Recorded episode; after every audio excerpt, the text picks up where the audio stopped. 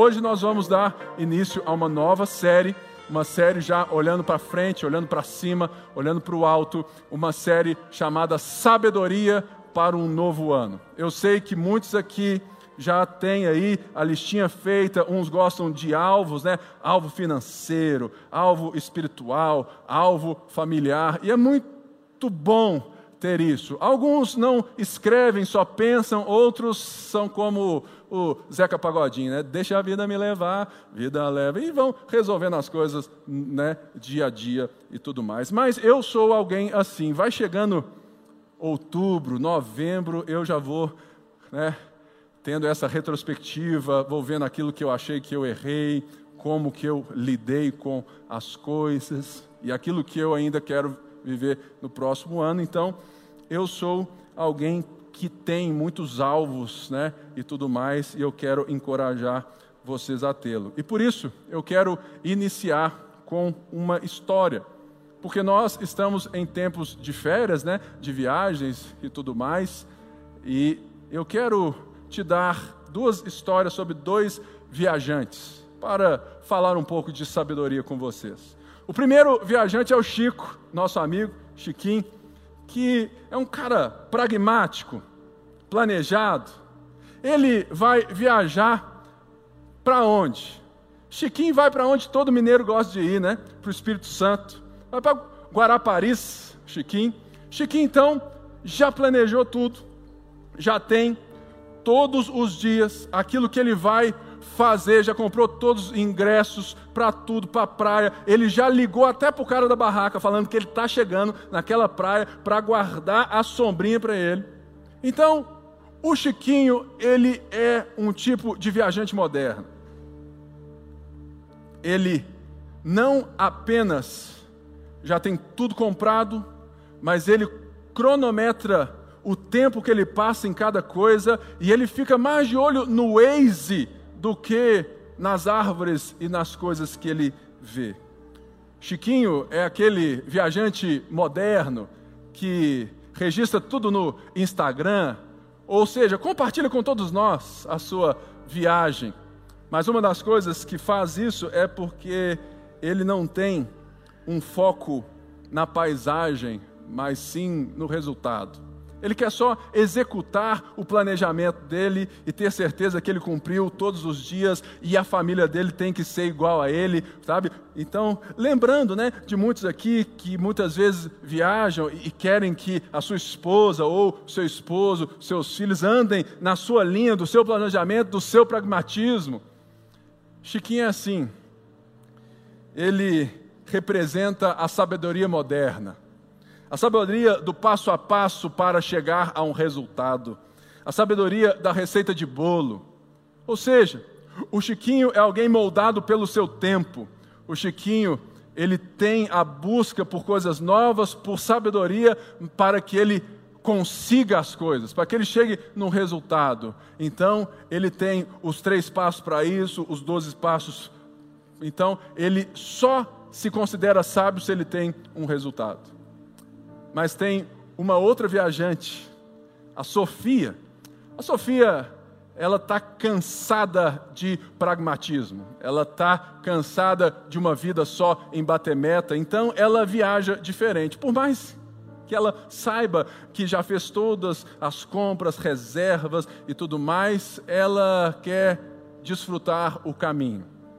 A Sofia, ela deixou o celular em casa ou no hotel porque ela não está muito preocupada em compartilhar comigo e com você é, as fotos de onde ela vai, porque ela quer contemplar o lugar. A Sofia, ela gosta de conversar com os nativos, sabe, do lugar, entender as histórias e os porquês dos monumentos que ela visita. A Sofia, ela não está a fim de cumprir o cronograma do tempo, mas ela quer viver como se não tivesse amanhã.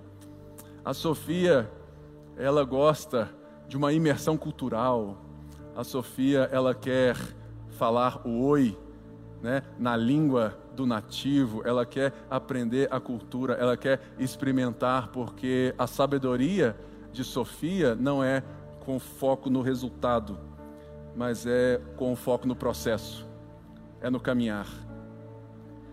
Esses dois viajantes, eles trazem bastante a diferença entre aquilo que nós enxergamos como sabedoria moderna e sabedoria antiga de Israel.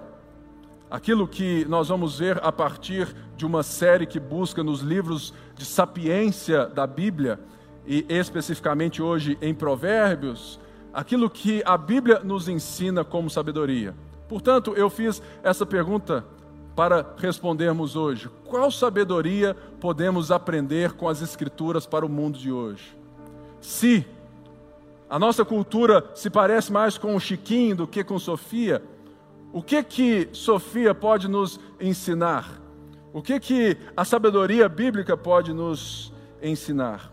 E uma das coisas importantes que eu quero te dar antes de entrarmos em qualquer texto e no tema de hoje é que a sabedoria bíblica ela é muito representativa e muito importante porque naquela época nós tínhamos outras buscas e outras sabedorias de outros povos, egípcios, babilônicos, e todos eles têm algo e têm muita semelhança em muitos casos. Mas uma coisa diferencia cabalmente a sabedoria dos judeus, dos israelitas. E essa busca que nós vamos encontrar nos livros de sabedoria bíblica, que é justamente o monoteísmo. Ou seja, o fato do povo de Israel acreditar e crer que um Deus é criador de todas as coisas, faz com que a maneira como eles busquem o conhecimento, que eles entendam a dimensão da vida, coloque a sabedoria totalmente ligada à ordem da criação. Por quê? Se Deus existe, e Ele é um, ou Ele é único, como eles dizem em Deuteronômio 6, né? quer dizer que esse Deus que é criador, ele criou o ser humano e as coisas com um propósito. Ou seja, dentro de um mundo caótico, desordenado, egoísta, quer dizer então que a busca de uma sabedoria, ela tem tudo a ver com a ordem que Deus criou as coisas, ou esse retorno ao projeto divino que nós vemos em Gênesis 1 e 2. Portanto, é necessário que entender que a sabedoria bíblica tem um pano de fundo a criação de Deus. Isso vai permear até mesmo os salmos. Muitos salmos cantam sobre o que? Sobre a ordem de Deus, sobre o sol, sobre as estrelas, agradecendo a natureza. O próprio Paulo diz em Romanos que, que, que as coisas criadas, a natureza, elas dão um insight, o um relance de que Deus existe.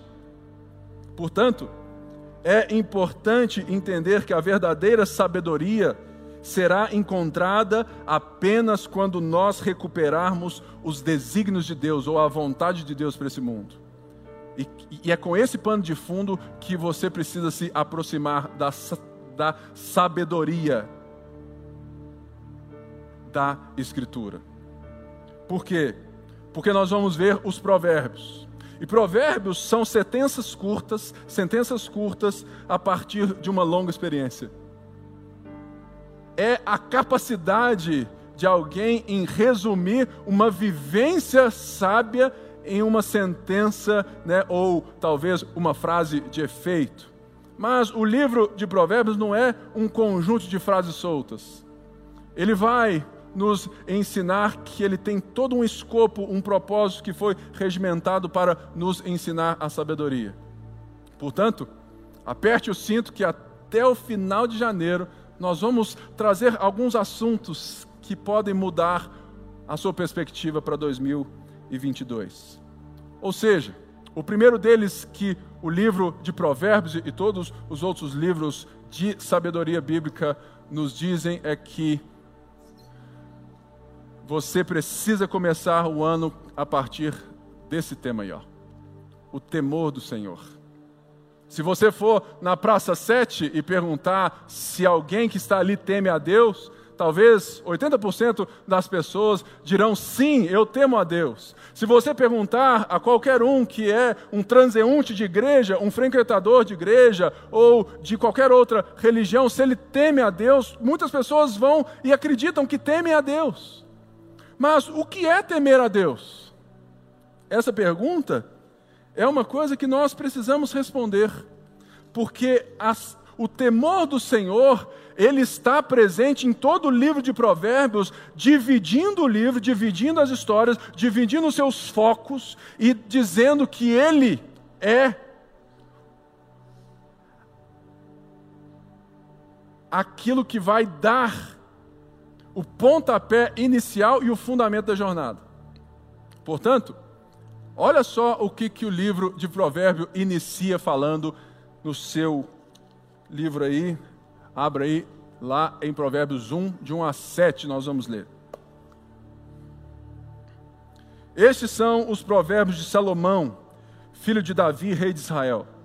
Eles ajudarão a experimentar a sabedoria e a disciplina, a compreender as palavras que dão entendimento, a viver com disciplina e sensatez, fazendo o que é justo, direito e correto. Ajudarão a dar prudência aos inexperientes e conhecimento e bom senso aos jovens. Se o sábio lhe der ouvidos, aumentará seu conhecimento. E quem tem discernimento obterá orientação para compreender provérbios e parábolas, ditados e enigmas dos sábios. O temor do Senhor é o princípio do conhecimento, mas os insensatos desprezam a sabedoria e a disciplina.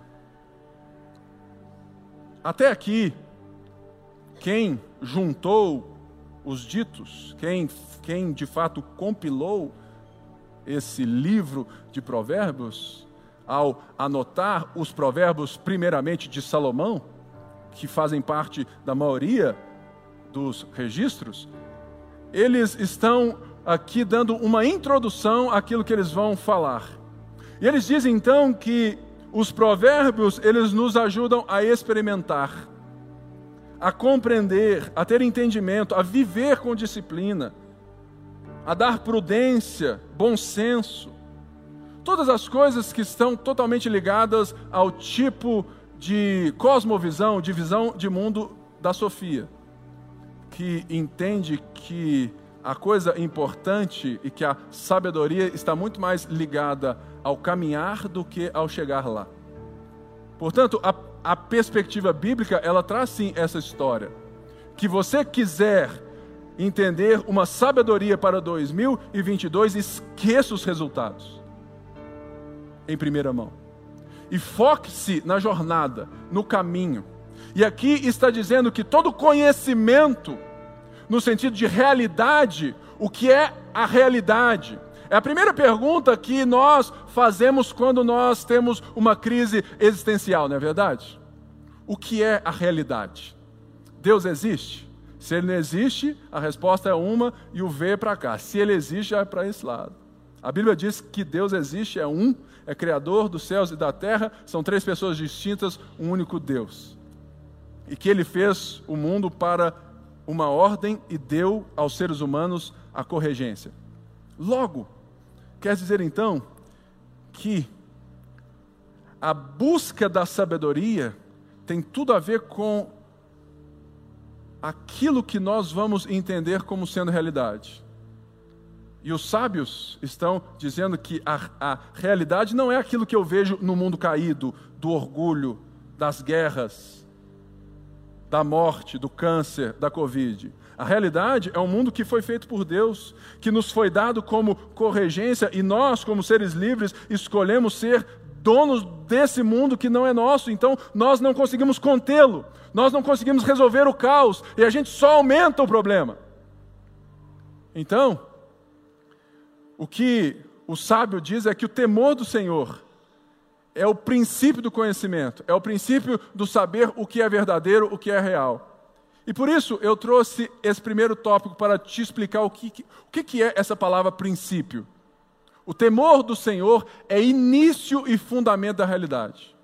Início, porque ele é o ponto de partida. Quer dizer então que toda sabedoria, segundo as Escrituras, ela deve começar com o reconhecimento e com a autoridade de Deus, que Ele fez as coisas, então Ele tem a palavra e não você.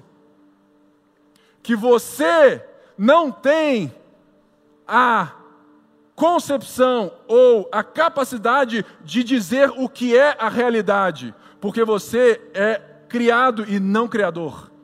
Então, o ponto de partida, o início é o temor do Senhor, nesse sentido de que eu dou um passo para trás no meu protagonismo. E eu, como Jesus nos ensinou, eu reconheço que bem-aventurados são os pobres de espírito. Ou seja, bem-aventurados são aqueles que se veem incapazes de criar a sua própria realidade, como nós que estamos buscando, né? Hoje, né, vemos isso nas redes e já estamos chegando no metaverso. Ou seja, eu dou um passo para trás e pergunto: Deus, o que é a realidade? Logo então, temer ao Senhor requer de nós reverência, obediência e entrega. Logo, me diz que se eu não tenho essas coisas, eu não temo a Deus. Se eu vivo como eu gostaria de viver e uso a religião, uso a Deus para encaixar nos projetos que eu quero que Ele exponencialize, que eu quero que a bênção dele né, é, faça que isso traga 100 por um, então Deus não é o princípio. Deus não é o ponto de partida, Deus não é aquilo que denota e diz o que é a realidade. Não, Deus é um, é, é, é um meio da minha própria realidade que eu mesmo criei e eu quero que Ele me ajude a criar o meu mundo encantado de Bob. Mas não só aí. Essa palavra princípio diz também que o conhecimento, né, para entender o que é a realidade, é, o temor do Senhor é um fundamento. Quer dizer então que, por mais que os sábios desse mundo tenham insights sobre o que esse mundo é, por mais que a ciência, que só é possível porque nós somos imagem e semelhança de Deus, porque nós somos né, e temos atributos comunicáveis de Deus em nós, e que a ciência produz, isso só é possível.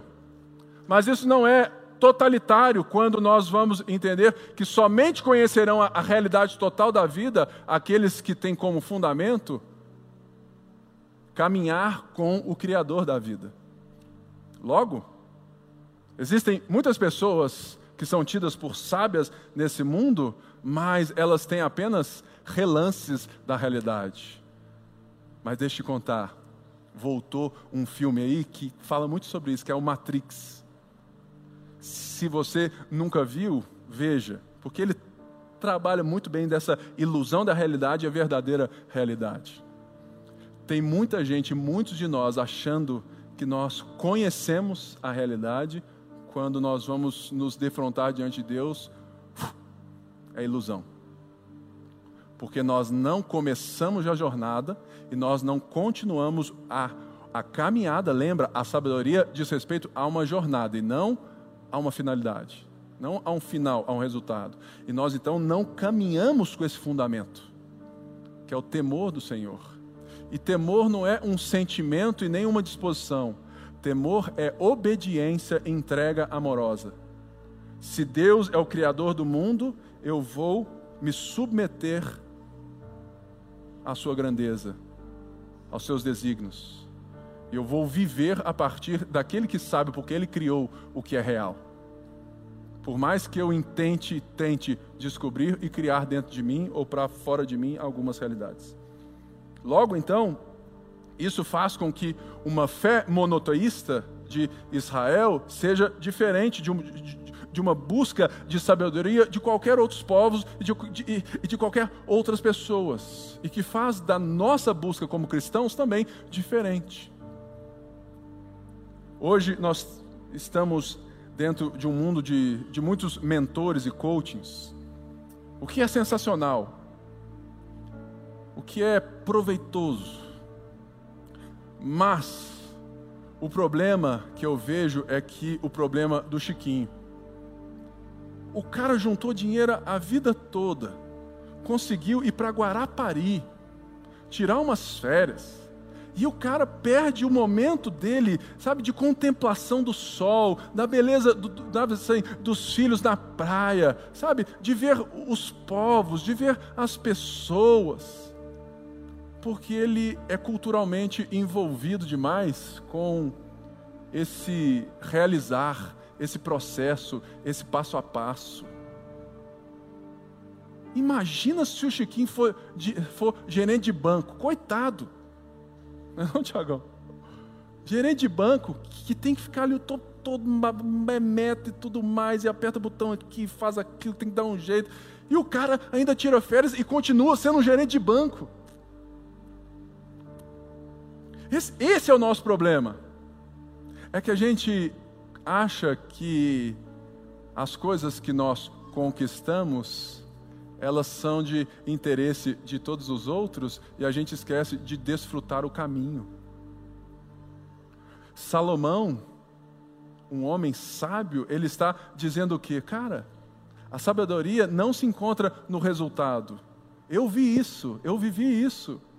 Eu fui um dos maiores reis que a terra já viu. Eu já tive mil mulheres.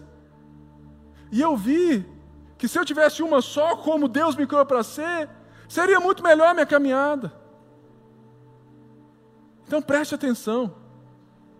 O que nós estamos vendo é que a gente precisa, talvez até, escrever alvos a lápis, para que o temor do Senhor seja a borracha para a gente escrever de novo. Eu sou um cara muito sonhador, muito empreendedor em várias coisas. Eu tenho muitas coisas. Mas ao estudar sobre esse assunto, que é um dos assuntos que eu quero estudar no próximo ano, é a sabedoria, eu me vi, né, justamente tendo planos que eu não dei o passo para trás e falei assim: Deus, e aí? E outra coisa que é importante na sabedoria bíblica é que ela jamais é individualista. O temor do Senhor, na busca da ordem criada, daquilo que é o verdadeiro, nos joga na cara o que nós fizemos de errado, que é viver trancado nos nossos próprios mundinhos e que os outros façam parte disso. Logo então, a sabedoria moderna diz assim: fala assim, o Renato precisa atravessar de lá até ao Clélio aqui, ó. E esse é o caminho, se ele conseguir, ele vai realizar o sonho dele ele vai ter casa, carro e o resto na poupança. Não, a poupança está muito ruim, né? Então, o resto no CDI. Só que nesse caminho está o Rafa, a Beca, o Joshua, o Eric, o Pipe. E se ele só mirar no final e falar assim, eu preciso chegar lá, ele vai ter essa sabedoria moderna de conquistar sozinho. E o que, que ele vai fazer? Ele vai desconsiderar as pessoas no caminho que poderiam mostrar a ele uma outra forma de chegar, uma outra forma de viver, e ele vai pisar na cabeça de cada uma delas para chegar lá. E quando ele chegar, ele vai bater no peito e falar assim: Eu estou aqui, igual ao Ronaldo, eu estou aqui, eu sou o cara. Quando a verdade é que a sapiência hebraica diz que os encontros com as pessoas que Deus coloca no caminho faz com que eu e você alarguemos a nossa visão do próprio caminho e de nós mesmos. Mas isso é só quando o temor do Senhor é o início e o fundamento da realidade. Olha só essa frase de Bruce Watkick que eu trouxe para você. Aquilo que o alfabeto representa para a leitura de textos, as notas para a leitura da música e os números para a matemática, o temor do Senhor representa para a obtenção do conhecimento revelado deste livro. Então, o temor do Senhor é o beabá da sabedoria. E isso a gente pode entrar em 2022. Mas eu quero ir um pouco mais longe a partir, sabe, de outra coisa. O temor do Senhor nos dá as ferramentas para a jornada. Quais são essas ferramentas? Autoestima, estudo, PhD, tudo isso se torna importante porque representa um ser criado por Deus, sim, né, que pode entender, criar, prescrutar várias coisas, mas isso se torna totalmente secundário se você não tiver o que o Craig Bartholomew diz nessa frase aí. Ó. obedecer e amar a Deus são os meios para continuar a jornada de usar a sabedoria para encontrar caminhos na vida em todas as áreas da boa criação de Deus. Eu consigo dizer, ao viver com qualquer pessoa aqui, quem é temente a Deus e quem não é. Sabe por quê?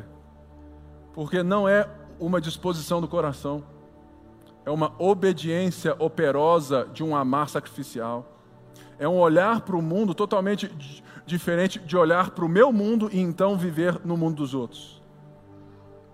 A sabedoria vai nos ensinar e nos validar no casamento, nas amizades, nas empresas, na vida, em todos os caminhos, mas quais são as ferramentas? As ferramentas são as ferramentas que o, que o temor do Senhor nos ensina, que é obediência e amor a Deus.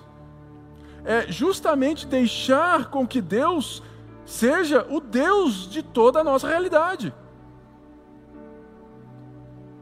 Aí uma das coisas que eu fico triste é porque de cada dez pessoas que eu atendo, e graças a Deus isso é muito bom, eu amo né, estar junto, a gente senta junto, conversa, escuta e, e tal, mas de cada dez pessoas que eu atendo, seguramente oito pessoas não têm resposta para uma única pergunta que eu faço para todas elas como está a sua vida com Deus? Aí o gago que sou eu se torna o outro. Eu fico outro, vendo o outro gaguejando na minha frente. Eu para, só. Aqui o gago sou eu. Por quê? Porque a vida com Deus demonstra o temor do Senhor como ponte partida, como fundamento, como ferramentas no caminhar. Então, se você não tem a sua vida com Deus, quer dizer que você não parte de uma concepção, de uma realidade que Deus está inserido. Mas que você insere Deus quando você está no perrengue, quando você precisa, ou quando você acha que vai valer a pena. Não! As Escrituras estão dizendo que o temor do Senhor, ele não só é o ponto de partida, mas ele não só é o fundamento, mas ele nos dá as ferramentas para a gente viver nesse mundo caótico, nesses problemas da vida, encontrar caminhos, encontrar meios de não sermos aniquilados no caminho, de não morrermos no caminho, porque Jesus mesmo nos ensina e Paulo diz que não sobrevém sobre nós tentação da qual nós não conseguimos suportar. Está doendo? Eu sei que está doendo. Mas existe um caminho de discipulado no meio, ou dentro de toda essa perspectiva e essa circunstância. E o cristão é por isso que nós temos esperança. É que quando um mal acontece em nós, ou na nossa família, a gente pode respirar e falar assim: eu sei que Deus vai produzir algo bom dentro disso.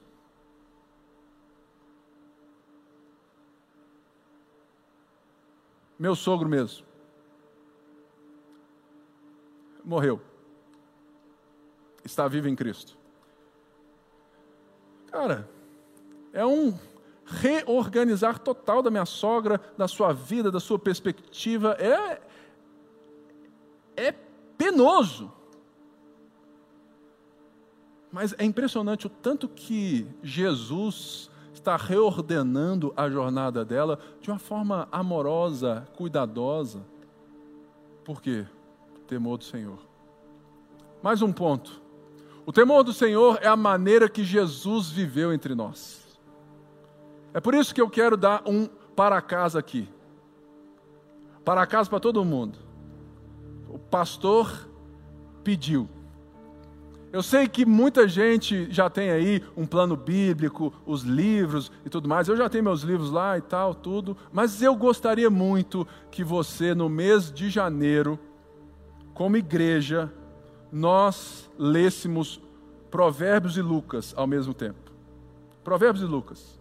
Por quê? Porque eu vou, ou seja, te mostrar, ao juntar esses dois, mostrar para você que a sabedoria como pessoa, segundo o Provérbios diz, Jesus ele é essa essa personificação completa. Jesus, ele ele vivia ou ele ainda vive segundo a ordem criada sem o pecado, porque ele não tinha pecado e ele se fez pecado por nós. Portanto, olha só esse provérbio aí que fala sobre esse assunto e como que Jesus incorpora ele. Temer ao Senhor é odiar o mal. Odeio o orgulho e a arrogância, o mau comportamento e o falar perverso. Jesus, na sua jornada, ele deu voz aos vulneráveis, trouxe vida aos escondidos, oprimidos, curou os doentes e trouxe um olhar amoroso e uma mensagem amorosa aos arrogantes. Muita gente lê Mateus, Marcos, Lucas e João e vê Jesus se debatendo, brigando com os religiosos da época, né? os mestres, escribas e fariseus, e eles falam assim: Poxa, Jesus é. é. né? Ele é bravo. Não, irmãos. Jesus não está fazendo aquilo como uma vingança, mas como um chamamento de volta. Falou assim, cara, vocês são tão religiosos, vocês estão tão presos em si mesmos, vocês acham que só Deus é só de vocês, que vocês oprimem o órfão e a viúva, vocês colocam para escanteio as outras nações, vocês esquecem que eu mesmo chamei Abraão e disse que do descendente dele todas as nações da terra serão benditas. Cara, para com isso. Ou seja, a truculência aparente de Jesus era uma mensagem de amor. No próximo culto eu vou eu vou falar sobre a sabedoria da amizade. Você não pode perder. E ao estudar a, amizade nos provérbios, eu entrei em crise. Porque tem muito amigo meu que eu queria dar um safanão na orelha dele, falar assim: acorda, velho. Acorda para a vida. Para de mimimi. Para de chororô. Tá tudo errado. Vira homem, rapaz. Mas não. Mineiro, né? Mineiro fica ali, só pisando em ossos, tudo mais, e não dá um chacoalhão. E nós vamos ver que o verdadeiro que verdadeiramente esse amigo de verdade, ele corre o risco até de perder o amigo, porque ele é fiel ao amigo.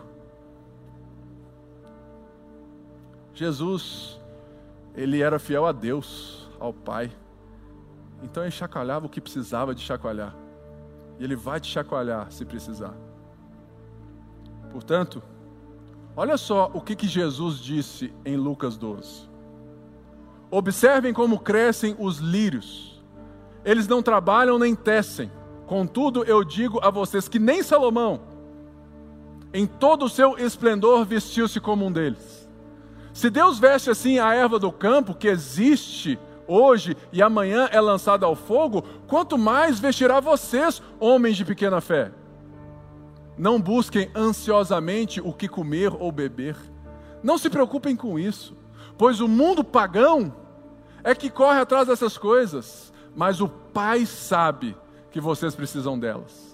Busquem, pois, o reino de Deus, e essas coisas serão acrescentadas a vocês. Jesus está ensinando provérbios aqui, falando assim: isso é sabedoria. A sabedoria dos pagãos, ou seja, daqueles que não me têm como único Deus e Pai, é justamente buscar um conhecimento, buscar o quê?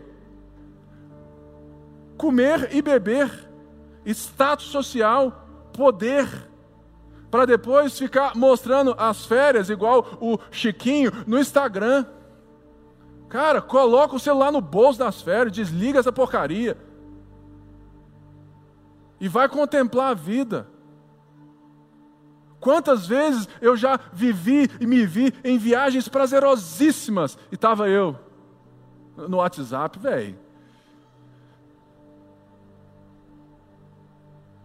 Você junta dinheiro, paga uma fortuna para fazer uma viagem e fica olhando para baixo. Olha para o lado. Tenho certeza que depois dessa, a Débora vai usar essa fala como arma nas minhas férias. Absoluto, porque ela está ali. Ela falou assim: Não foi isso que você falou no culto? Então, deixa seu celular aí. Né, porque ela fala muito: sai do celular, sai do celular. E é verdade, eu fico muito celular. Então, olha só o que, que Jesus está dizendo. Não se preocupem com os fins.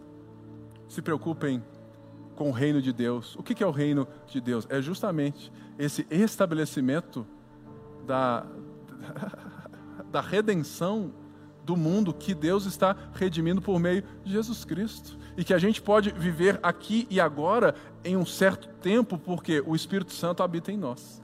E a gente pode deixar o mal, a gente pode deixar o orgulho, a arrogância. Nós estamos no processo. Mas tem mais uma coisa interessante, e por último, que eu quero falar. O temor do Senhor não existe sem uma busca prioritária.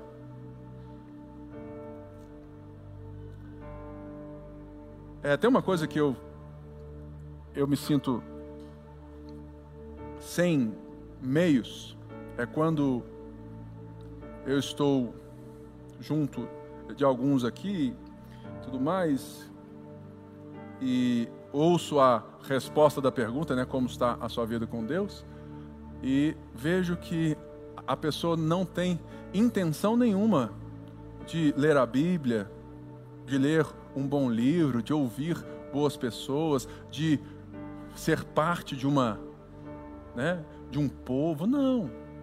Ela é religiosa ou ela é cliente da igreja. Ela vem aqui, senta aqui, uau, pô, ah, hoje está frio, hein?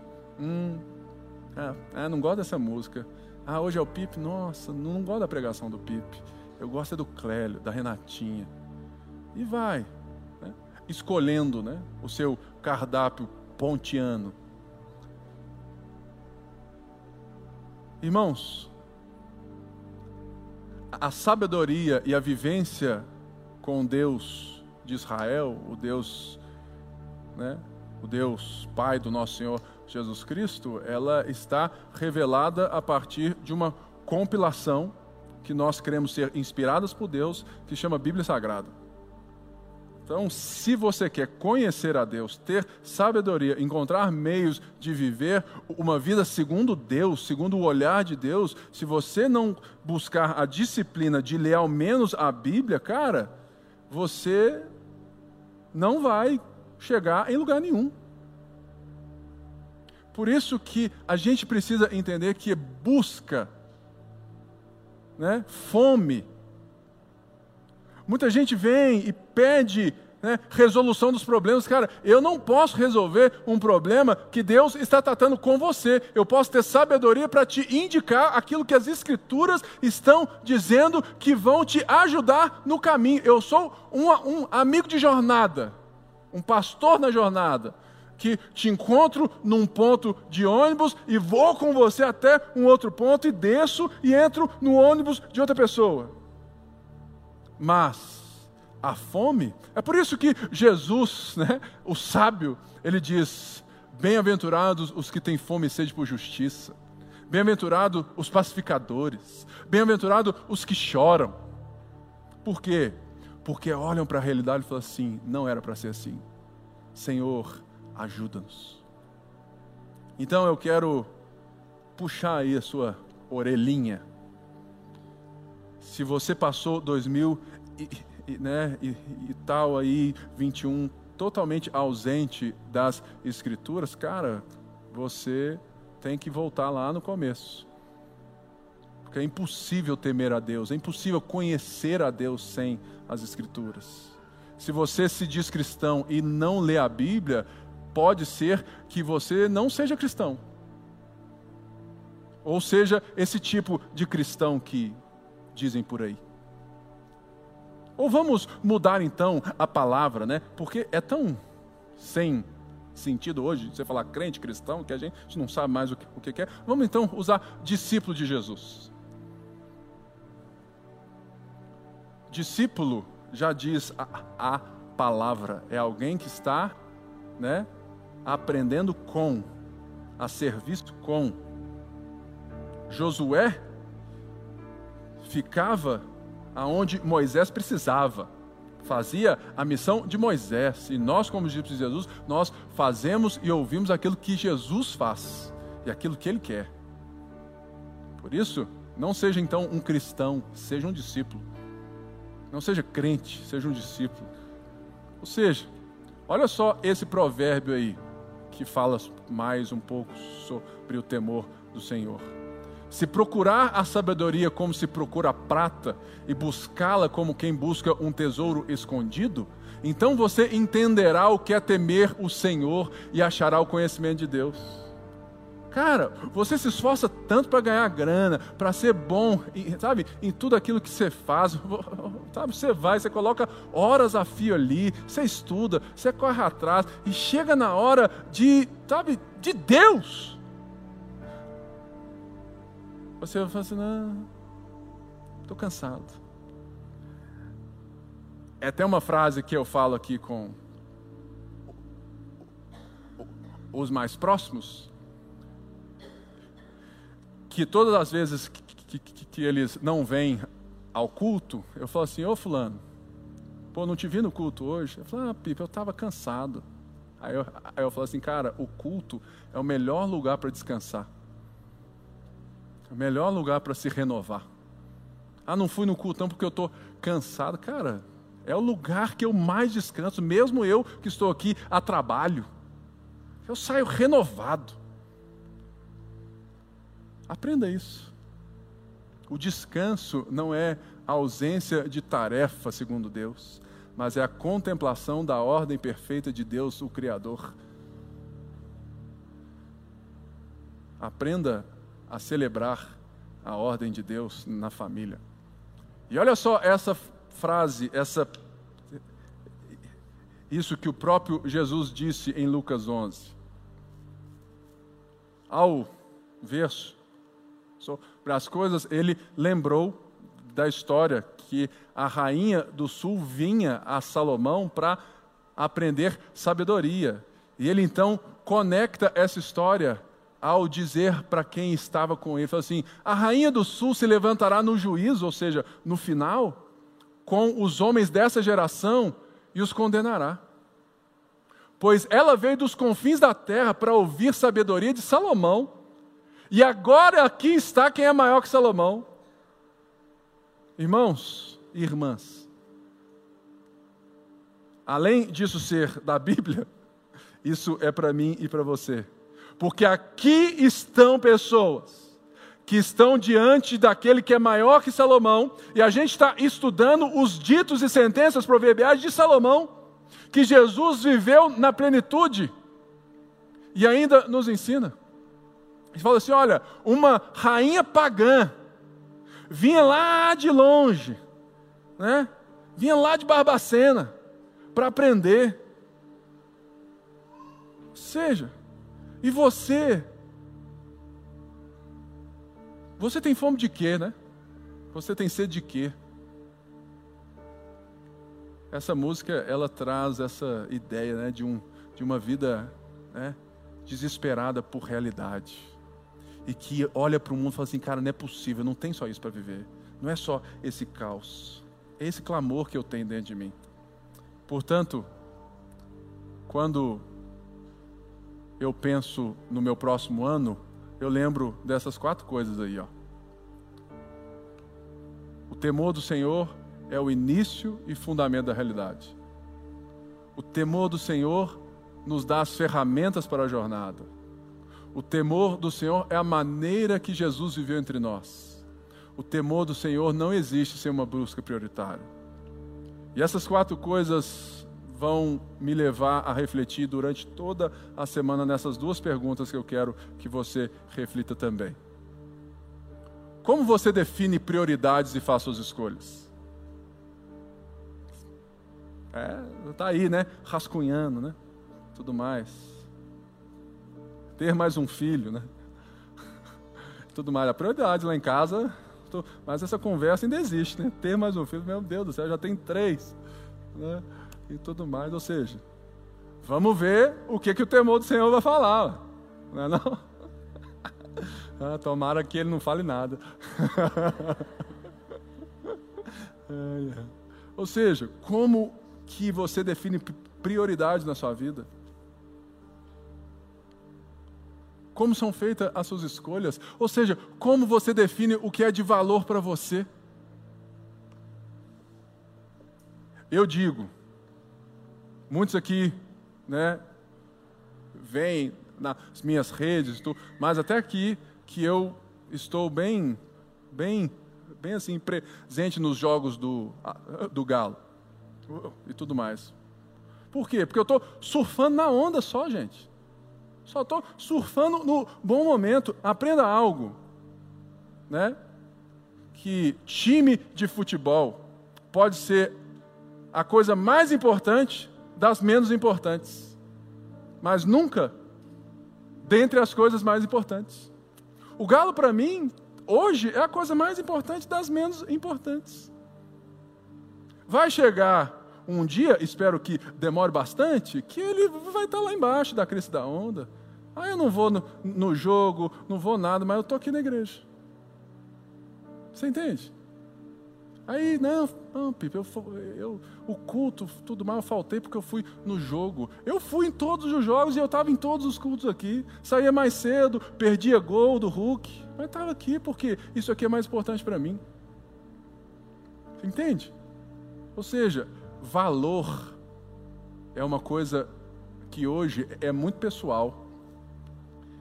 Mas quando o temor do Senhor é que define, a gente se encontra nas mesmas páginas, né? Família, filhos, tempo, relacionamento, essas coisas que a gente às vezes deixa de lado para alcançar outras coisas.